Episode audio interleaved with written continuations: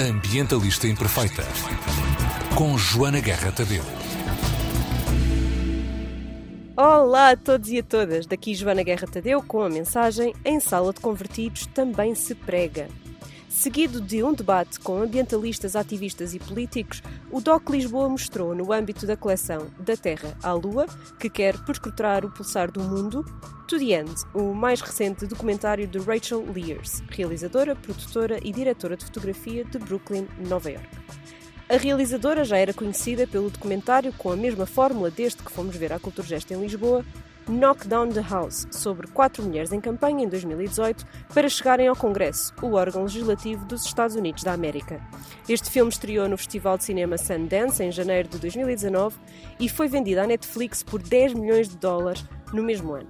Em 2014, também foi co-realizadora do documentário The Hand That Feeds, sobre o fazedor de sanduíches tornado ativista Mahoma Lopez, que decidiu reunir os colegas imigrantes ilegais para combater as condições abusivas de trabalho a que eram sujeitos numa popular rede de restaurantes de Nova York. O filme recebeu numerosos prémios em festivais e foi nomeado para um Emmy em 2017. Rachel também recebeu o prémio Revelação, chamemos-lhe assim, atribuído anualmente pelo International Documentary Association em 2019. Além de tudo isto, é doutorada em Antropologia Cultural. Na biografia do seu Instagram, que entretanto decidi começar a seguir, descreve-se como cineasta na interseção da narrativa com a mudança radical. Em To the End, mudança radical é a palavra de ordem. Acompanhamos quatro mulheres que reconhecem na necessidade de mitigarmos e nos adaptarmos às alterações climáticas a crise mais emergente da nossa geração. Três dirigentes ambientalistas e a política democrata Alexandria Ocasio-Cortez guiam-nos pelas trincheiras onde sociedade civil e ativistas batalham contra os interesses económicos e a corrupção do sistema político vigente provando que o sucesso na luta pela justiça climática depende da coragem política de quem governa. Em luta por um Green New Deal, um plano ambicioso para fazer a transição da economia dos Estados Unidos da América para 100% de energia renovável em 10 anos, ao mesmo tempo que se cria emprego pleno e se aborda a justiça económica e racial, as quatro mulheres, jovens e racializadas, vivem três anos de revolta, protesto, derrotas, vitórias, quilómetros literalmente palmeados a pé, incêndios florestais mortíferos, cheias, uma pandemia, eleições presidenciais e ainda o gatilho que foi a morte de George Floyd em pouco mais de 90 minutos de filme. Da rua aos corredores do Congresso americano, o filme registra aquilo que todo o mundo espera que seja uma mudança histórica na política climática dos Estados Unidos da América.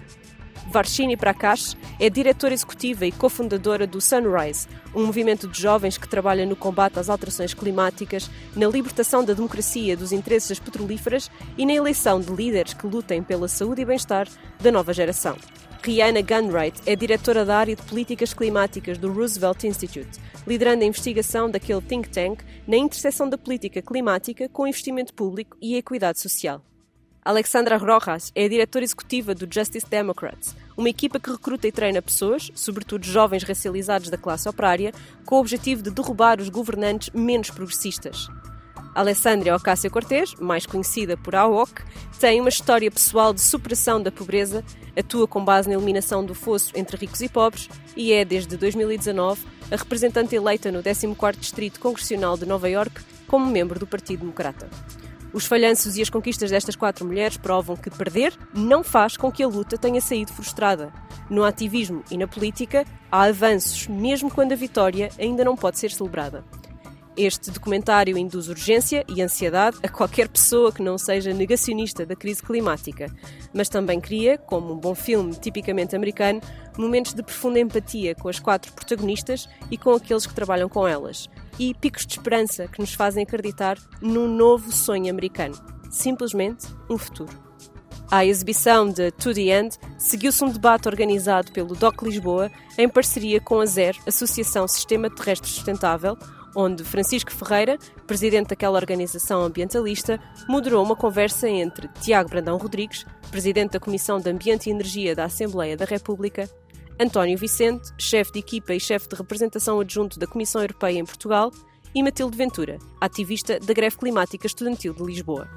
O objetivo da conversa era comparar o Green New Deal americano ao Pacto Ecológico Europeu, Compreender as diferenças, para o melhor e para o pior, nos esforços e nas vontades políticas das duas geografias no que se refere a fazer frente à crise climática e, claro, tentar retirar algumas lições do documentário para a ação climática em Portugal.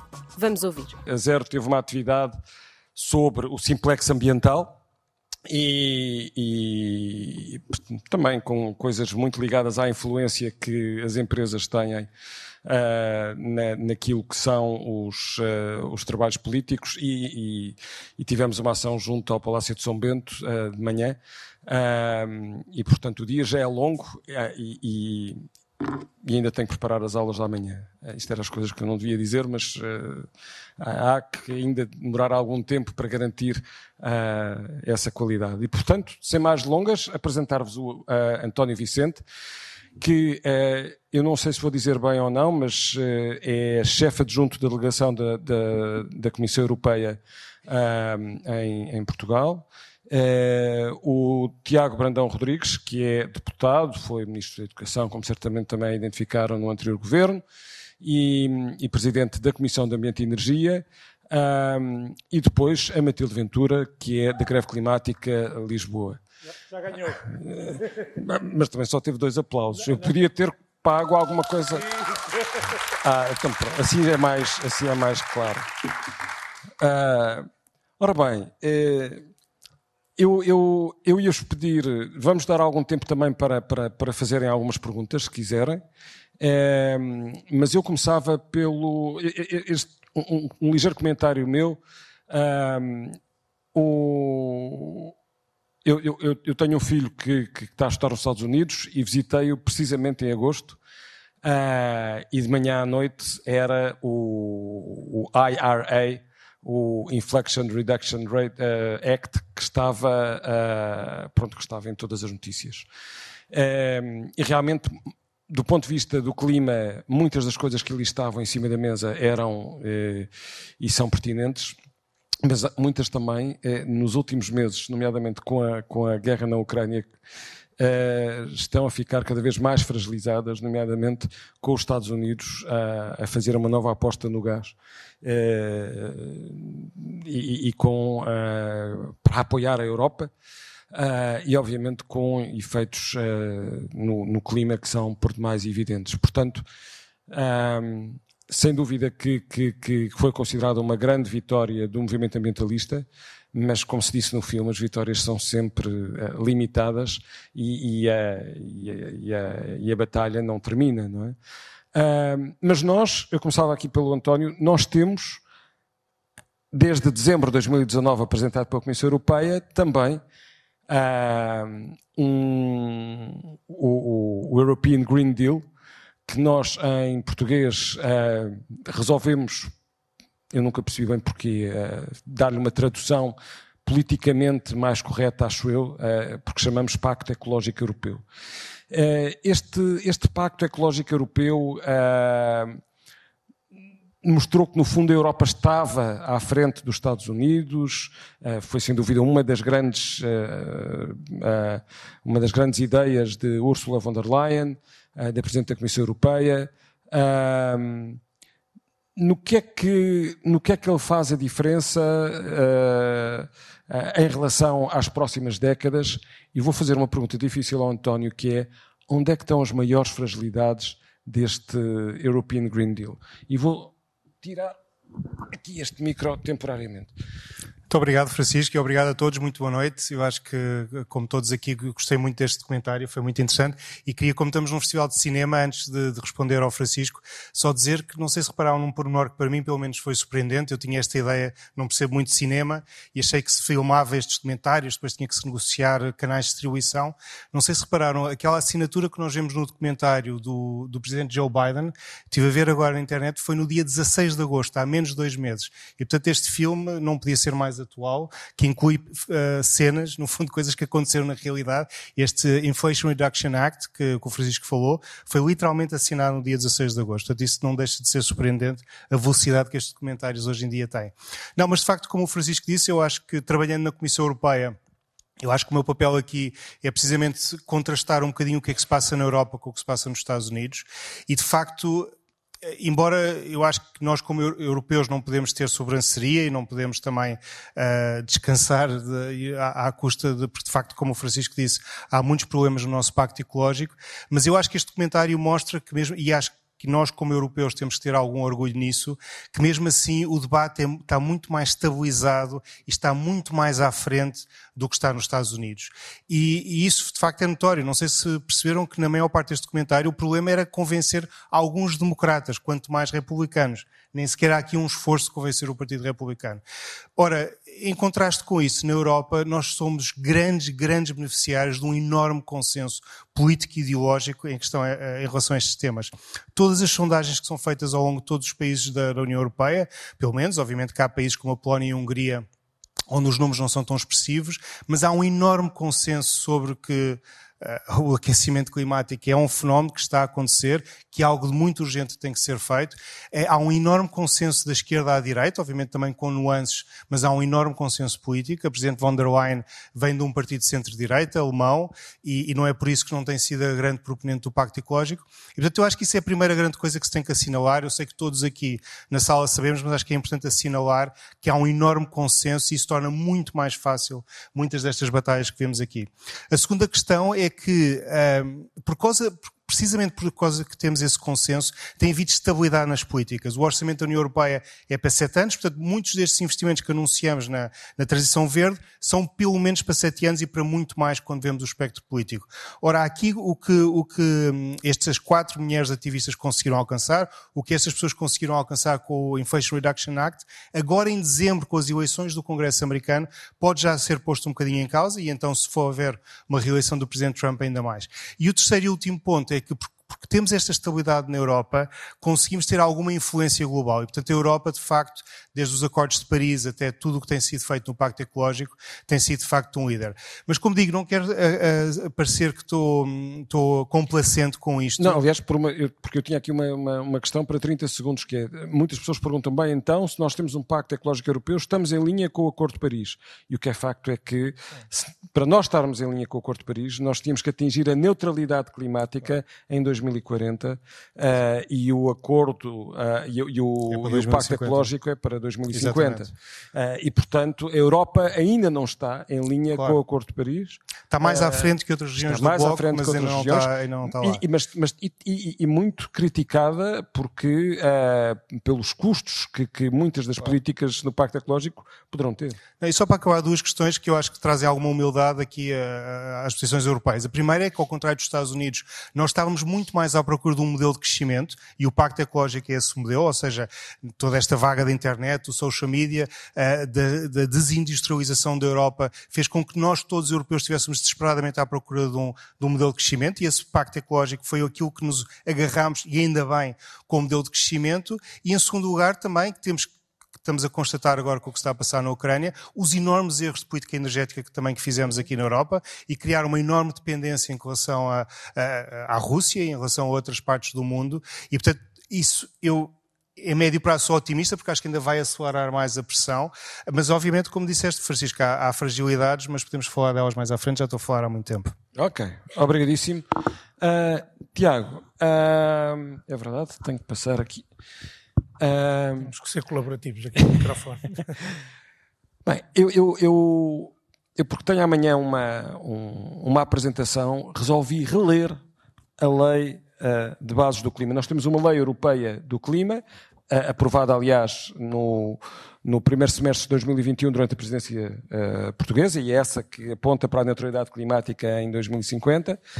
Nós temos uma lei de bases do clima em Portugal. Bem, é, é, eu, volto, eu, eu, comecei a ler e achei, bem, a lei é absolutamente espetacular em imensas coisas.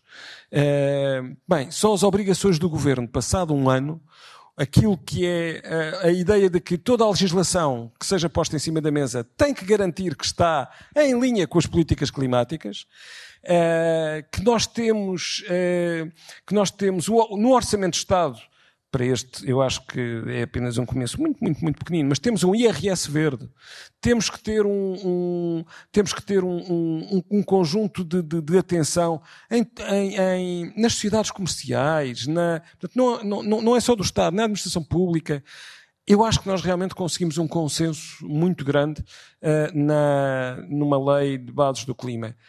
A Assembleia da República, no fundo fazendo aqui um pouco o paralelismo com, com, com o Congresso, não é?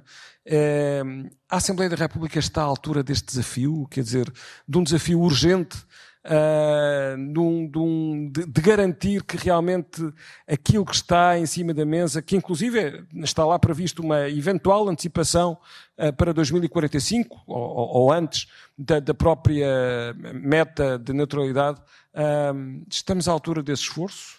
Bom, antes de mais, muito obrigado. É um gosto estar aqui.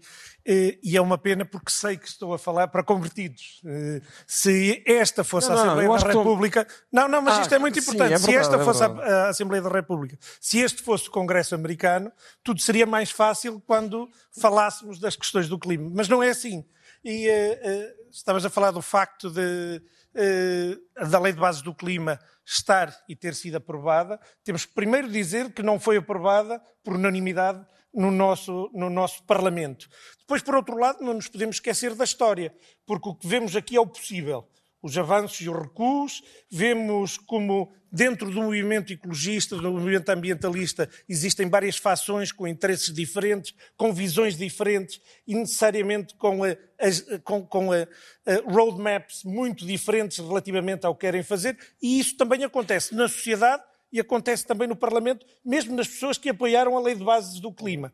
Nós temos uma Lei de Bases do Ambiente há cerca, e corrijam-me se 35. É, 1987. Sim, por aí. Então, 35 anos, exatamente, temos a Lei de Base do Clima. Recordarmos que governo tínhamos na altura e foi possível fazer uma Lei de Base do Clima, uma lei de, reforçada, não é? Que nos diz que vale mais do que outras leis e acaba por ter o azimuth para um conjunto de outras leis e, de certa forma, o caminho que queremos seguir. E esta Lei de Base do Clima é bem mais importante do que isso, porque nos diz certa forma, como é que nós vamos mitigar os efeitos do que estamos a viver, como é que nos vamos adaptar, mas depois tem estas novas arquiteturas de pensar todo o regime jurídico. O que é que o nosso orçamento tem que compensar, o que é que o nosso sistema educativo tem que pensar, o que é que a nossa saúde tem que pensar quando fala em todas as consequências das alterações climáticas?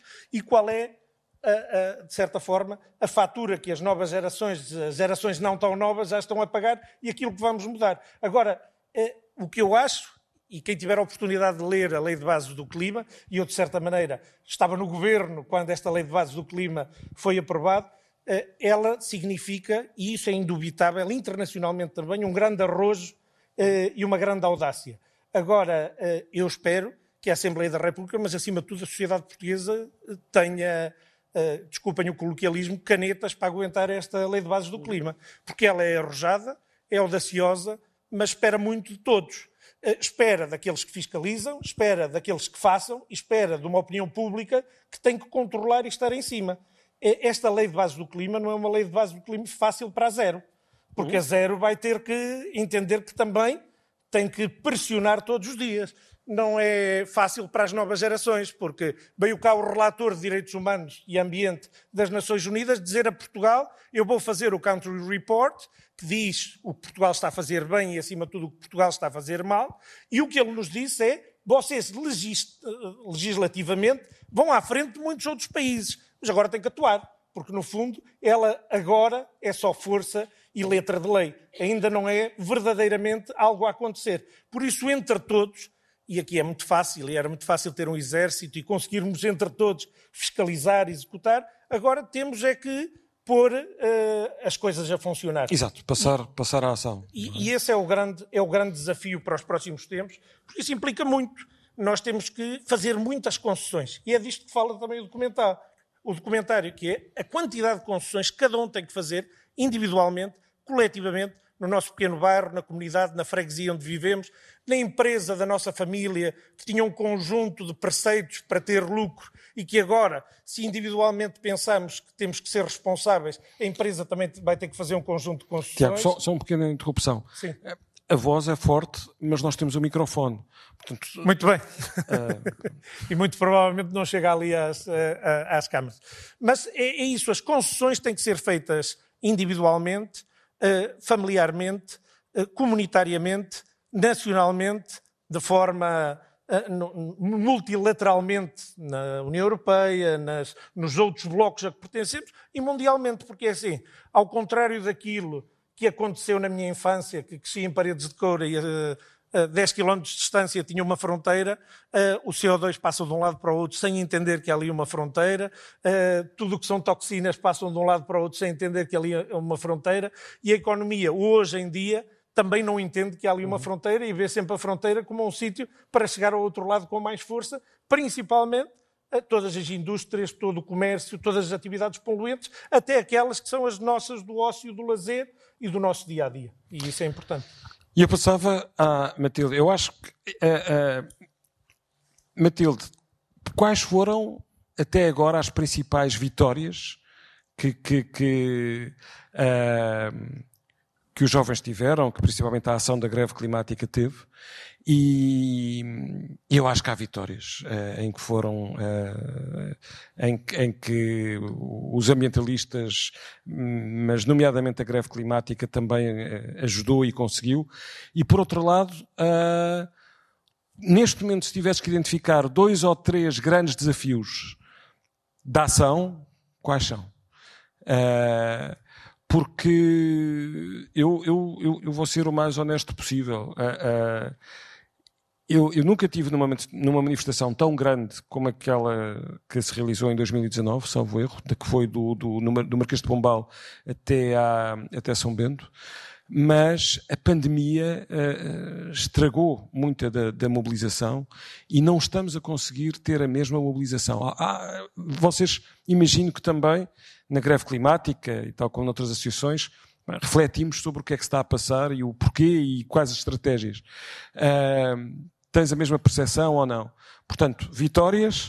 Uh, o que é que se passa com a greve uh, climática em termos de, de, de mobilização? E, e, por outro lado, os três principais desafios. Então, bom dia a todos. Obrigada também pronto, é muito bom estar aqui. Um, portanto, como nós vimos até agora neste documentário, nenhuma mudança social poderia ter sido feita, nenhuma mudança política poderia ter sido feita no sentido de realizar uma transição energética se não tivesse sido feito pressão pelos movimentos sociais. E, portanto, os jovens e as comunidades uh, racializadas e todas as comunidades uh, mais fragilizadas também, que são mais vulneráveis à crise climática, são aqueles que estão na vanguarda, neste momento, por uma mudança política para realizar uma transição energética, porque somos nós que estamos a ser mais vulneráveis a estas mudanças e que vamos ter de viver neste mundo. Portanto, em termos de vitórias, a pressão social é, é completamente necessária para isso. E, portanto, se vamos falar de vitórias, nós podemos estar muito à frente uh, relativamente aos outros países da Europa, podemos ter uma boa legislação de base de lei de bases de clima, mas a verdade é que isso não interessa se não está a ser feito nada para realizar uma transição energética. Portanto, nenhuma mudança uh, interessa, nenhuma, nenhuma, nenhuma lei de bases de clima ou, ou, nenhuma destas coisas interessa se nenhuma mudança está a ser efetivamente tomada. E não é nenhuma está a ser efetivamente tomada. Nenhuma está a ser tomada. Nós não vemos mudanças necessárias. Nós, neste momento, um, não vemos nada do que é suficiente. E... e por isso mesmo, quais são os desafios que achas que é preciso? Quer dizer, do ponto de vista da estratégia, quais são os alvos principais daquilo que nós temos que passar à ação? Nós temos de ter neutralidade carbónica até 2030. Não até 2040 e não até 2050, porque isso será admitir que milhares de pessoas em países em desenvolvimento e países mais vulneráveis podem simplesmente morrer e nós não nos importamos com isso. Portanto, os nossos prazos são até 2030. Uhum. Temos muito, muito pouco tempo para realizar estas mudanças. E nenhuma mudança está efetivamente a ser feita neste sentido, porque o nosso próprio governo é constituído por barões de economia fóssil, como o nosso ministro do Mar e da Economia, António Costa e Silva, que é o ex-CEO de uma petrolífera, a Partex Oil and Gas. E, portanto, nenhuma mudança está a ser eh, efetivamente tomada no sentido de realizar uma transição energética, porque ninguém tem necessariamente o interesse de a realizar. Um, o que é que se passa com a greve neste momento? Sim, de facto, houve uma paragem desde o, desde o Covid, com vários movimentos sociais. Um, a pandemia parou muitos fatores em muitos aspectos da sociedade, mas a verdade é que nunca houve mobilizações tão fortes também como agora. Nós, a nível internacional, estamos a organizar ocupações, vamos ocupar as nossas escolas e universidades e exigir o, o fim dos combustíveis fósseis até 2030.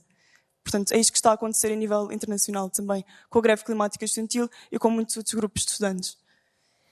Portanto, o objetivo principal é, é basicamente a questão dos, dos, dos, combustíveis fósseis. É a prioridade, é a prioridade, é, é, é a principal prioridade uh, que está em linha, aliás, com, com, com aquilo que, que, que, é a causa das alterações climáticas, não é? Uh, eu, eu se calhar ia, ia, ia, fazer mais uma pergunta a cada um de vós e depois passava para perguntas que a audiência tivesse. Pode ser? Uh, António. Ah, ok, esqueci-me desta parte. António, como é que é possível? Uh, agora vamos à, à, parte, à parte mais, mais complicada. Uh, como é, como, é, como é que é possível uh, eu ter uma, uma taxonomia na Europa que, que gosta do gás natural e do nuclear? Uh, e esse é sem dúvida um aspecto controverso da, da, parte dos, dos ambientalistas. Segundo, como é que este, a taxonomia tem a ver com classificar os investimentos uh, em sustentáveis ou não. No, no, fundo, é a classificação que eu faço de um investimento. Se ele é, é se, se, ele é verde ou se ele não é verde. E, e, e, algumas, e basicamente o que a Comissão Europeia uh, propôs, e depois o Parlamento, e a, no, de acordo com, com, com, os mecanismos que estão previstos, o, o, os, os, Estados e o Parlamento, uh, pronto, não bloquearam essa, essa, essa visão. E, portanto, a ideia de que a energia nuclear e o, e o gás natural, em determinadas circunstâncias, são verdes. E, e, depois uma outra questão, que é até que ponto é que eu estou a ter uma visão integrada uh, da sustentabilidade uh, em, em, muitas das políticas da, da, da, da, União Europeia. Por exemplo, a questão de, ok, eu quero expandir as renováveis, estamos todos de acordo, uh, e, e, como é que é? Isso pode ter impactos, não pode ter impactos? As, uh, uh, esta ideia que nos preocupa um pouco de, uh, de poder valer tudo uh, faça a aposta certa das renováveis, mas que, ao valer tudo, estraga essa mesma aposta. Não, Francisco, perguntas muito fáceis que me estás a colocar. Eu acho que, em relação à primeira questão da taxonomia, que explicaste muito bem, de facto foi um longo debate na Europa e para muitas pessoas e para muitos ativistas foi muito frustrante o facto do nuclear e do gás terem permanecido. Uh, nós somos uma união de 27 países, dos quais alguns desses países até queriam ir muito mais longe na proteção dos combustíveis fósseis. Foi o compromisso que se encontrou. Aliás, o que eu acho que é bastante interessante neste comentário que todos vimos é que a própria Alexandria Ocasio-Cortez acaba dizendo precisamente a importância de pôr o barco o navio na direção correta e que nunca conseguimos, o Presidente Biden também disse isso, nunca conseguimos, quando fazemos uma negociação, ter tudo o que queremos e, de facto, como dizia bem, muitos, muitas associações, como a Zero, têm alertado para o facto que o gás ainda tem, em particular o gás, ainda tem uma posição muito, muito presente. Nós sabemos, e o Francisco também conhece muito bem, os compromissos políticos e as negociações que obrigaram isso entre França e Alemanha, e também vemos que, entretanto, depois de ter havido essa discussão, um mês e meio depois houve a invasão da, da Ucrânia, e vê-se agora também o que é que o, o, o papel que o nuclear e o gás ainda podem ter, para o bem e para o mal, para enfrentar um, um, um problema de, de, curtíssimo prazo. Agora, eu acho que a direção com a taxonomia vai, é, o navio vai na direção correta, isso não tem qualquer dúvida. Podia-se ter ido mais longe na tua perspectiva, compreendo perfeitamente, talvez na minha também, mas o, o navio está a ir na direção correta. Em relação à abrangência que tu falaste, eu discordo um bocadinho, porque eu acho que o, o Pacto Ecológico uh, para mal ou para bem, e como é precisamente assumido como a estratégia de crescimento da União Europeia, é profundamente abrangente e tem muito, muito mais do que a transição energética e tem muito mais do que energias renováveis. A estratégia do prado ao prato, as questões de biodiversidade, até, muitos não conhecem isto, há uma iniciativa para envolver os arquitetos no desenvolvimento de ideias criativas sobre como construir as nossas cidades, renovar as nossas cidades e os nossos edifícios de uma forma criativa, artística, estatisticamente interessante, mas que ao mesmo tempo seja ecológica e seja sustentável. Portanto, eu acho que é muito abrangente. Obviamente que falamos muito das questões de curto prazo, infraestrutura, dos painéis solares, da, da reabilitação dos edifícios. É normal também que isso sejam os pontos mais salientes, mas acho que quem olha para o Pacto Ecológico vê de facto que é talvez a estratégia mais abrangente. Eu, eu aí não tenho dúvidas. Eu, eu, a minha questão era mais na, na, na linha, do, aliás, que foi falado também no documentário, que é a grande aposta que tem de ser feita nas renováveis, mas até que ponto é que essa aposta uh, pode não ser sustentável uhum. se eu uh, não levar o caminho certo nessa implementação das renováveis, porque não tenho em conta outros fatores, como a salvaguarda da paisagem, questões, questões que estão uh, há, em, percebo, em, em, jogo. Há... Ou seja, é aqui Sim. a nuance entre o acelerar claro. e o perigo da aceleração. Claro. Não, é? não, há projetos muito interessantes, como sabes, de, por exemplo, fazer offshore de, no vento, Sim, de formas do, do, que não, não afetem tanto a, no eólico, que não afetem tanto a paisagem. Há também projetos muito interessantes de integração de painéis solares uma forma, lá está, por isso é que os arquitetos e os artistas têm um papel importante mesmo em, em, em bairros tradicionais, uhum. tentar colocar painéis solares de uma forma que seja discreta. Portanto, há muita inovação, há muitos projetos muito interessantes, e, mas acho que temos que acelerar, quer dizer, claramente o que se está a passar eh, em termos geopolíticos no mundo, eu acho que ainda dá mais força ao, ao facto que é verdade que há sempre trade-offs, há sempre custos de, dessa, também dessa aceleração, dessa transição energética, mas temos claramente que acelerar. Tiago, uh, nós temos. Uh, uh, um, vamos supor que, olhando aqui um bocadinho para, para, para o documentário e fazendo uma pergunta um pouco, talvez abusiva, mas como é que é o Partido Socialista? Uh, bem, oh, Val, isto é, também é assim como os democratas, também uh, uh, é normal haver diversidade, mas.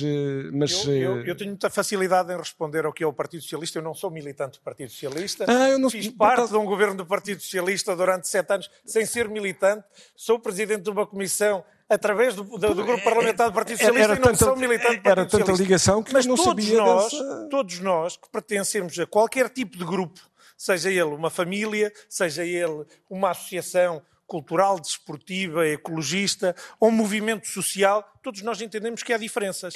E há, e aqueles que são mais resistentes, resilientes, são aqueles que têm uma panóplia maior de competências e às vezes uma maior variabilidade. É assim com a variabilidade genética. Eu, uhum. que sou biólogo de bata, não biólogo de bota, não é? Uh, soube entender isso quando entendi os conceitos uh, verdadeiros da genética. Quanto maior for a variabilidade de uma espécie, maior é a sua capacidade, e por isso falamos nos organismos geneticamente modificados, o que é que pode implicar no futuro. O Partido Socialista é isso mesmo. É um partido que é um partido ecologista e é o partido que mais fez em Portugal, e isso não tenho nenhuma dúvida, e digo de fora e, e também a olhar para a história recente, que mais fez pela, pela ecologia e pelo ambientalismo em Portugal ao longo da nossa democracia. Não vamos olhar para trás. Primeiro, o Partido Socialista não existia, mas também não tem uhum. sentido. E ao longo destes anos tem havido um esforço forte para que realmente se façam mudanças. Mas é muito interessante porque falas-me do Partido Socialista, eu que venho do mundo onde os cientistas vivem, eh, tudo acontece também Uh, isto não é o choque nem de civilizações, nem o choque de placas, mas tudo acontece na sociedade por choques de grupos e não necessariamente de interesses, mas pela perspectiva e pelas percepções que temos. Uh, há muitos grupos a falhar nesta questão da crise climática. E quais são esses grupos? Os, cientistas, que... os cientistas. Os cientistas. Que vivem tantas e tantas vezes a olhar para o seu umbigo, para o seu ego. Eu, que fui cientista toda a minha vida, ainda me considero cientista. Que é como é que nós não somos capazes, os cientistas, que temos os dados, que temos o big data, que temos os dados minuciosos, que temos a capacidade, a eloquência, cada um de nós, que é loquaz o suficiente para convencer os nossos alunos que a licenciatura em questão é a melhor do mundo, mas depois não conseguimos explicar à opinião pública, e isso está a mudar devagarinho, mas não conseguimos explicar aos políticos que verdadeiramente isto é uma crise que vai trazer. Mas o problema crise... está mais nos cientistas ou está nos políticos? É que os tempos são diferentes, os tempos são diferentes, mas o tempo da opinião pública também é diferente. E os tempos, nós aqui vemos que temos avanços e recuos. E vemos muito bem que, de certa forma, temos duas lutas que parecem antagónicas: o entusiasmo e a indignação. Os movimentos sociais são assim, os partidos políticos também. Até a ciência é assim. Eh, o que nós temos que transformar, a ciência, como a política, como a sociedade, funciona como o futebol numa escola primária, numa escola do primeiro ciclo. Não há técnica nem há tática. A bola vai para um lado e vão todos. Vocês já foram a uma escola do primeiro ciclo e viram como é. E é assim que funciona. Nós temos que transformar a nossa sociedade, transformar o nosso meio académico, mas também a política, para entender que a bola agora está mesmo na crise climática. Porque o que nós vamos a pagar, e é muito fácil entender para aqueles que têm preocupações sociais, aquilo que nós vamos pagar como fatura social. Aqueles que têm preocupações económicas, aquilo que nós vamos falar, fa, uh, uh, perder em termos económicos. Basta ver a pandemia. A pandemia foi, de certa forma, o ensaio perfeito daquilo que pode ser uma crise séria. De repente, tudo teve que mudar e ninguém teve a capacidade para se adaptar num curto espaço de tempo. Mas é isso mesmo os tempos não são necessariamente coincidentes. Os ciclos políticos. Mas parece, mas parece que são, são parênteses, às vezes parece que nós não aprendemos. Não é? Eu lembro-me que na pandemia nós uh, percebemos que o turismo estava.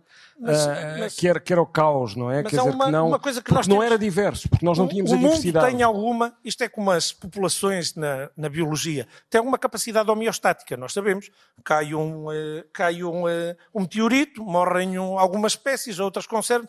Agora, nós, como mundo, temos que ter pelo menos consciência que estamos a fazer as nossas escolhas. A aposta nos combustíveis fósseis é uma escolha como sociedade. E vamos uhum. pagar a fatura. Podemos não ser nós, podem ser os nossos filhos ou netos, mas estamos a fazer uma escolha. Agora, temos é que ter consciência da escolha. Agora, se não educarmos, não formarmos, não dermos todos os elementos, e aí os cientistas, os educadores, também os políticos têm um papel a fazer. Porque não nos podemos esquecer uma coisa: falamos muitas vezes de ambientalismo, de poluição. A pior forma de poluição é a pobreza.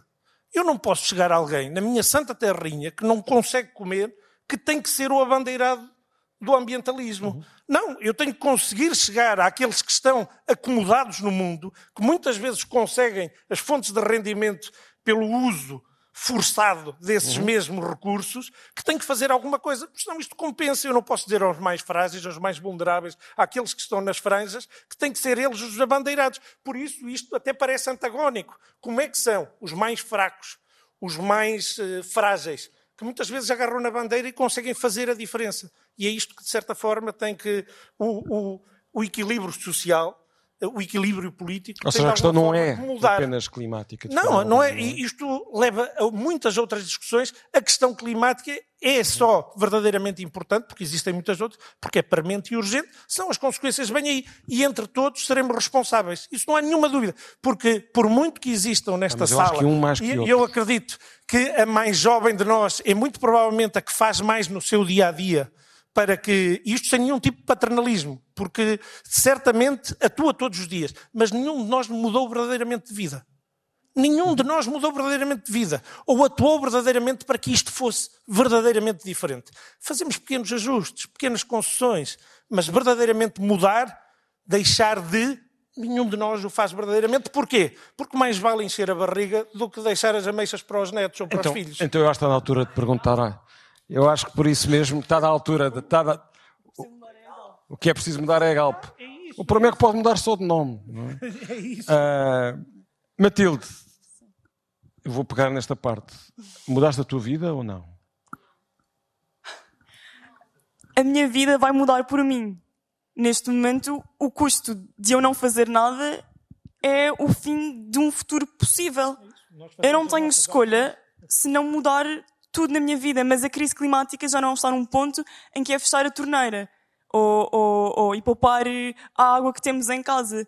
Não é uma campanha de sensibilização, as pessoas estão sensibilizadas. Aliás, porque isso demora muito tempo. Dizer, não, não... E nós não temos esse tempo. Uhum. E não são as pessoas e, o, e os consumidores uh, que, que, têm de, de mudar drasticamente a sua vida. As escolhas individuais, essa parte tem de estar subentendida, porque estamos a viver numa crise climática. Mas o que tem de mudar é a estrutura da nossa economia e a estrutura da nossa da política nacional.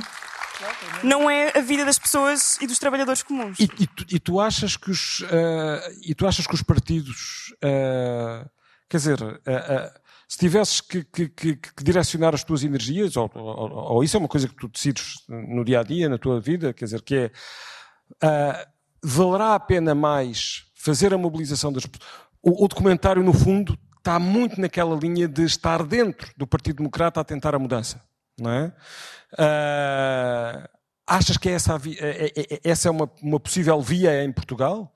Ou, ou, ou, tem mais sentido realmente nós mobilizarmos as pessoas e não gastarmos tempo, entre aspas, uh, na, na, a, a, tentar mudar uh, ou, ou, fazer apostas naquilo que é o, a lógica da representatividade dentro do Parlamento. Não sei se me fiz entender, não é? Ou só vale a pena fazer as duas coisas, não é? Ou seja, uh, vale a pena realmente tentar. Há, há alguma esperança nos, nos, nos partidos mudarem ou, ou mais vale a pena ir por outro caminho? Pois, acho que a esperança nos nossos governantes, nos nossos alegados representantes está ou está a acabar ou já acabou de todo. Quando os nossos ministros, como disse ainda há pouco, o nosso ministro da Economia é o ex-CEO de uma petrolífera. Portanto, estas são as pessoas que estão a lucrar com a crise climática. Não acredito que sejam eles que vão fazer alguma coisa. E, portanto, é na mobilização das pessoas, é na ação coletiva que neste momento está a solução, porque nada está a ser feito dentro dos nossos parlamentos, a nível nacional ou a nível global. Não há nenhuma, não há nenhuma esperança de, de mudança. Eu quero acreditar que sim, eu quero acreditar que, que o nosso. Okay, eu diria que há pouca, mas ainda há alguma. Quer dizer, mas, mas, mas sim, uh, sim. percebo a ideia, como é evidente a nossa lei de base de clima ser tão boa ou nós estarmos tão à frente do resto da Europa não é suficiente, como claro já vimos, porque não está a ser feita nenhuma mudança efetiva. E, portanto, o poder e, neste momento, a mudança efetiva está nas pessoas, está na posição das pessoas. Ora bem, uh, temos 13 minutos. Há uma pergunta e, e há algum microfone para. Ah, exatamente. Há, há, aqui uma pergunta. Eu ia pedir para tentar mesmo. Há ali outra e há ali outra. Uh, se vocês puderem mesmo fazer uma pergunta direta a alguém, seria excelente. Ok, eu vou tentar ser rápida. Um, Já agora? Eu sou a Rita. Eu sei, estou... Mas... uh, estou a trabalhar na Zero. Sou cientista. Uh, trabalhei numa petrolífera, por acaso. E, e, agora estou a trabalhar na Zero, como muitos dos meus colegas também são cientistas, como a Susana, como o Francisco. Um, há, há, há, pessoas mais ou menos importadas em todos os campos. A mudança é preciso da parte dos governos, da parte das empresas e da parte de, de, da sociedade civil. É importante da parte de todos. Um, os cientistas há muitas décadas que estão a chamar a atenção para, para, para a crise climática. Portanto, uh, quer dizer, eu penso que os cientistas tiveram um papel fundamental a mostrar-nos que a crise climática está, uhum. está a chegar. Um, mas a minha pergunta inicial, uh, talvez dirigida aqui mais ao António, mas na verdade a todos, uh, nós vimos aqui que nos Estados Unidos, por comparação à Europa, em termos de políticas mais amigas do ambiente, ou não, que a Europa está mais à frente. Porquê? O que é que é evidente que são países barra continentes muito diferentes, mas porquê é que houve esta, esta diferença tão grande? Porque temos lobbies de, de empresas mais fortes e então sem, se a Europa teve este, está a ter este sucesso, vá, esta rapidez em relação aos Estados Unidos, quais é que foram estes fatores okay. para nós conseguirmos uh, ainda Rita, mais catalisar estes fatores? Vou ter que passar. Ao... Vamos reunir várias questões. Há ali mais uma e depois há ali outra. Uh, boa noite a todos. Ah, yeah. okay. Uh, sou o Henrique, uh, do Climáximo, e gostaria de saber quantos mais cientistas serão necessários para explicar ao PS e aos restantes partidos que, por exemplo, a expansão aeroportuária é colocar o país e o planeta na rota do colapso climático. Obrigadíssimo. Ali ao fundo boa noite. Uh, meu nome é Raul Pinto, eu sou professor de Biologia e Geologia, responsável por uma escola, por uma ecoescola. E assim, eu, discordo que nada tenha sido feito. Eu acho que é muito pouco. Quando há investimento em infraestrutura, em ciclovias, e eu sou agora vivo em Almada, e há uma discrepância muito grande entre aquilo que foi feito em Lisboa e aquilo que está em Almada, um, vê-se bem que quando a infraestrutura está lá, as pessoas vão utilizar e isso tem impacto, tem impacto na redução.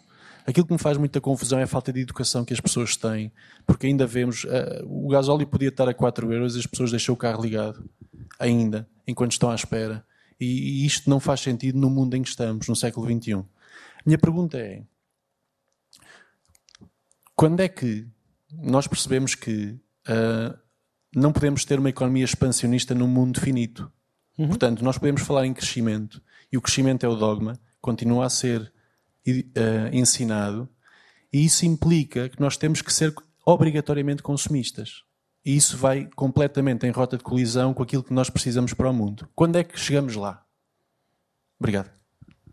Obrigadíssimo. Uh, pá, perguntas super pertinentes. Havia, havia aqui, ali mais uma e outra. São as vossas últimas oportunidades. Peço-vos um minuto por pergunta.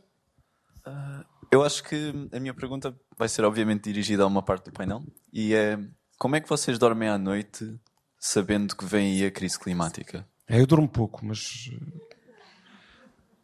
Mas estava a brincar. Claro que é uma, que é uma pergunta pertinente.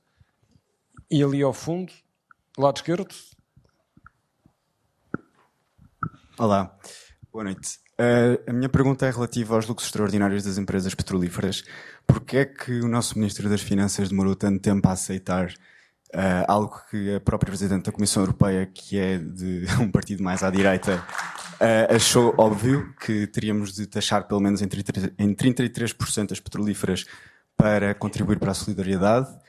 e se vamos, soubemos agora que isso vai de facto acontecer e não vai apenas acumular com a SES, com a contribuição extraordinária e se vamos ou não aplicar mais do que o mínimo num país que é assolado pela pobreza, sobretudo depois da pandemia, uh, e com uma estrutura social tão frágil. E eu vou a acabar. A outra pergunta tem a ver com as formas de neocolonialismo e de injustiça climática que são praticadas nomeadamente por empresas petrolíferas portuguesas e outras europeias, o que é que a Comissão Europeia, por exemplo, eh, vai fazer pelo respeito dos direitos humanos e pela justiça climática em países como Moçambique e províncias especialmente frágeis como, por exemplo, Cabo Delgado, onde está a ser explorado gás natural.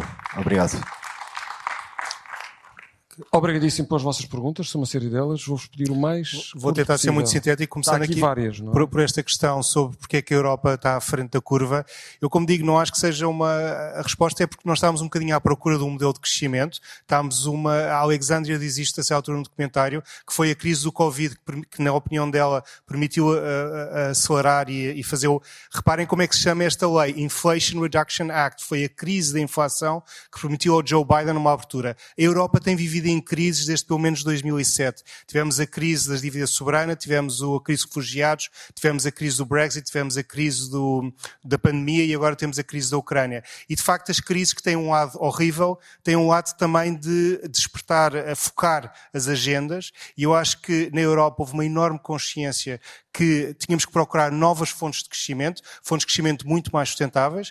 Depois, ao contrário dos Estados Unidos, estamos muito mais dependentes. Os Estados Unidos, como sabem, têm o fracking, têm gás, muito controverso, mas têm, têm petróleo. A Europa estava totalmente dependente dos países à sua volta, com situações geopolíticas muito diferentes. E por último, quando se vê, por exemplo, as grandes empresas de internet a Europa não está lá. Quando se vê as grandes empresas de energias renováveis, temos lá grandes empresas europeias. Portanto, eu acho por uma questão de de, também do papel dos cientistas e de que temos opiniões públicas bastante mais ilustradas, bastante que confiam muito mais nos cientistas. Isso é fantástico. Temos, de facto, sistemas de educação que falam de forma mais aberta sobre os desafios climáticos. Portanto, há um maior consenso entre a população, mas também acho que houve uma maior eh, consciência de, de, de, de facto, focar e de dirigir todas as atenções para esta questão. Só em relação a isto, de, de facto, eu queria só lembrar que foi a Comissão Europeia que propôs que os Estados-membros taxassem as indústrias de combustíveis fósseis, que tiveram lucros anormais por causa da situação geopolítica e ficamos muito contentes de saber que Portugal seguiu esse exemplo.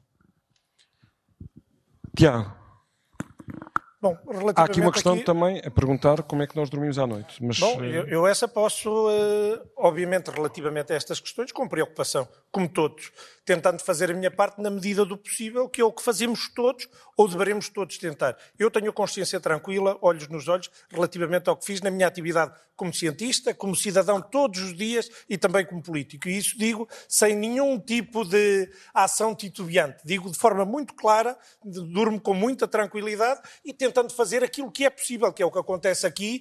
Alguém que, por exemplo, é para muitos dos movimentos sociais uma heroína, que em determinado momento não dá o braço a torcer, mas diz os baby steps também são eh, importantes nestas caminhadas. Relativamente às outras questões, eh, os cientistas são absolutamente fundamentais. Os meus grandes heróis da vida são cientistas. Agora, indo ali, quantos cientistas são precisos?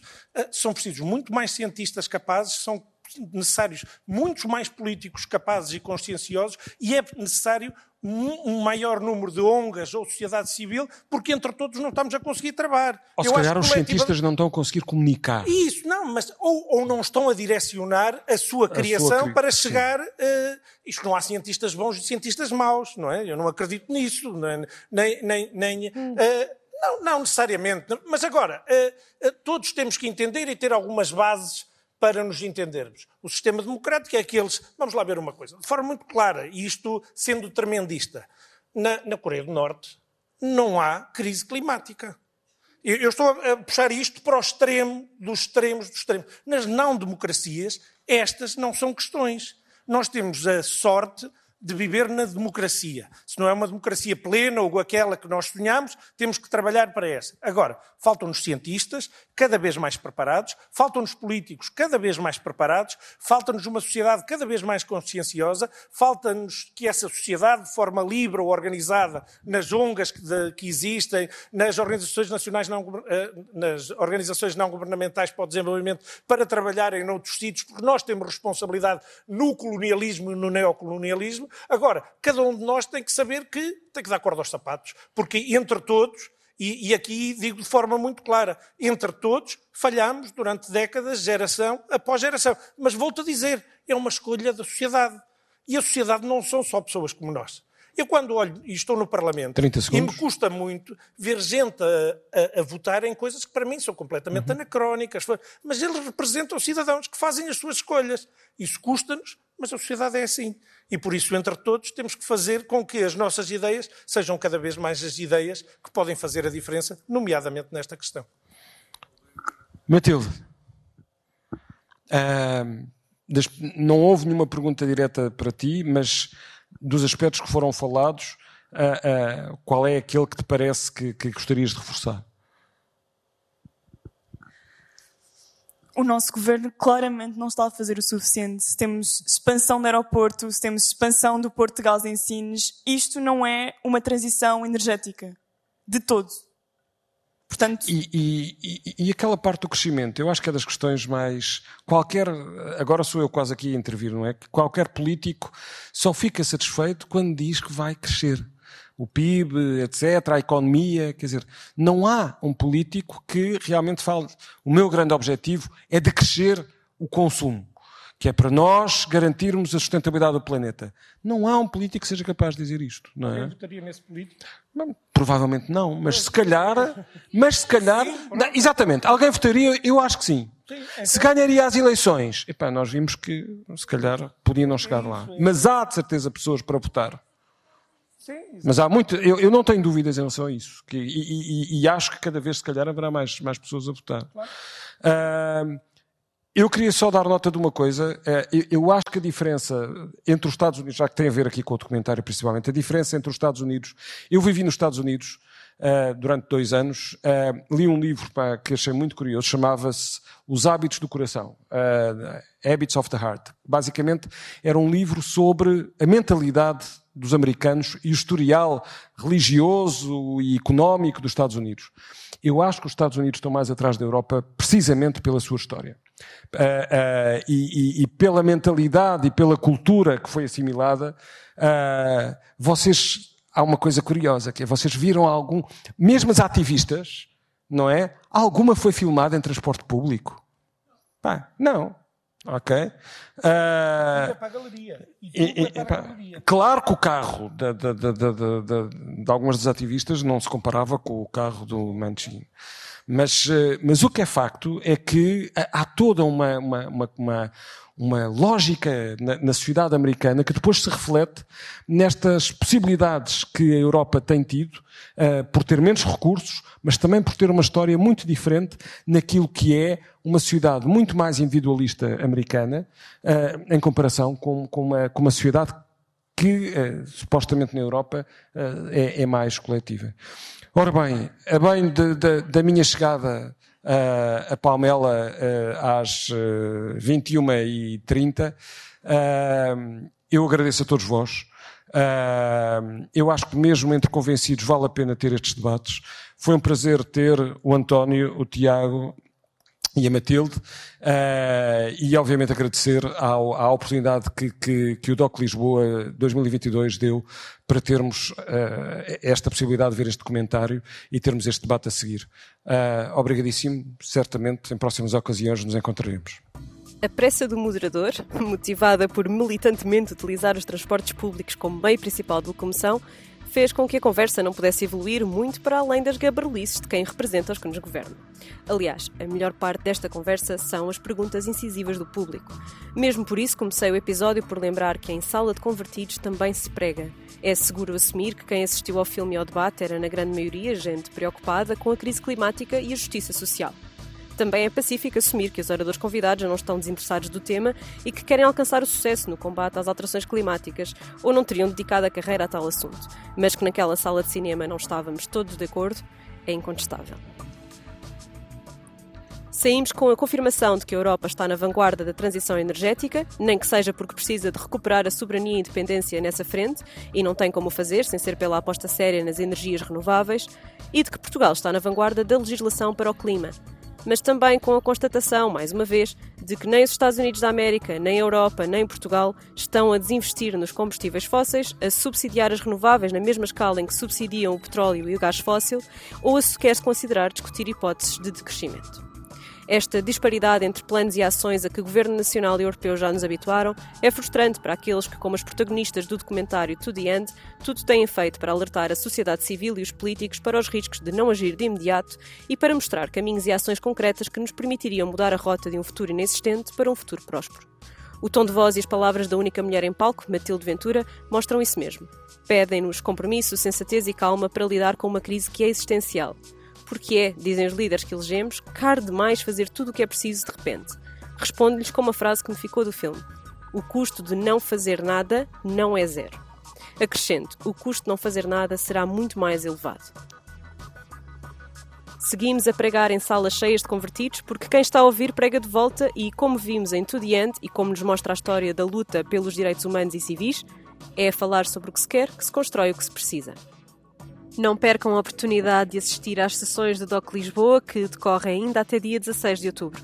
Recomendo a estreia do último filme da trilogia do Martírio, de Vincent Carelli, que fundou o projeto Vídeo nas Aldeias para formar cineastas indígenas e que testemunha o massacre contra os povos indígenas e a sua luta e modos de organização e resistência. Acontece no Cinema São Jorge no dia 14 de outubro, às 21h30. Estou também muito curiosa com O Olho Animal, uma comédia produzida a partir da perspectiva de um cão cineasta, no dia 15, às 11 da manhã, também no Cinema São Jorge.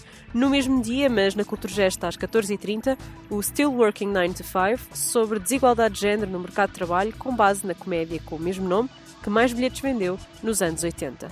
Também na Culturgest, mas já no dia 16, às 19, estou curiosa com Everything Will Be Okay, que tenta responder à pergunta e se os animais mandassem. E não se esqueçam, se tiverem crianças entre os 4 e os 7 anos, acompanhem-nas à oficina Doc for Kids, As Minhas Prendas ao Planeta Terra, que acontece no Museu do Aljube, domingo, dia 16 de outubro, às 11 da manhã, onde vão poder visionar uma curta-metragem e criar livrinhos com fotogramas, desenhos e textos sobre a terra dos vossos sonhos. As inscrições fazem-se em doclisboa.org. Nós encontramos-nos na próxima semana. Ambientalista Imperfeita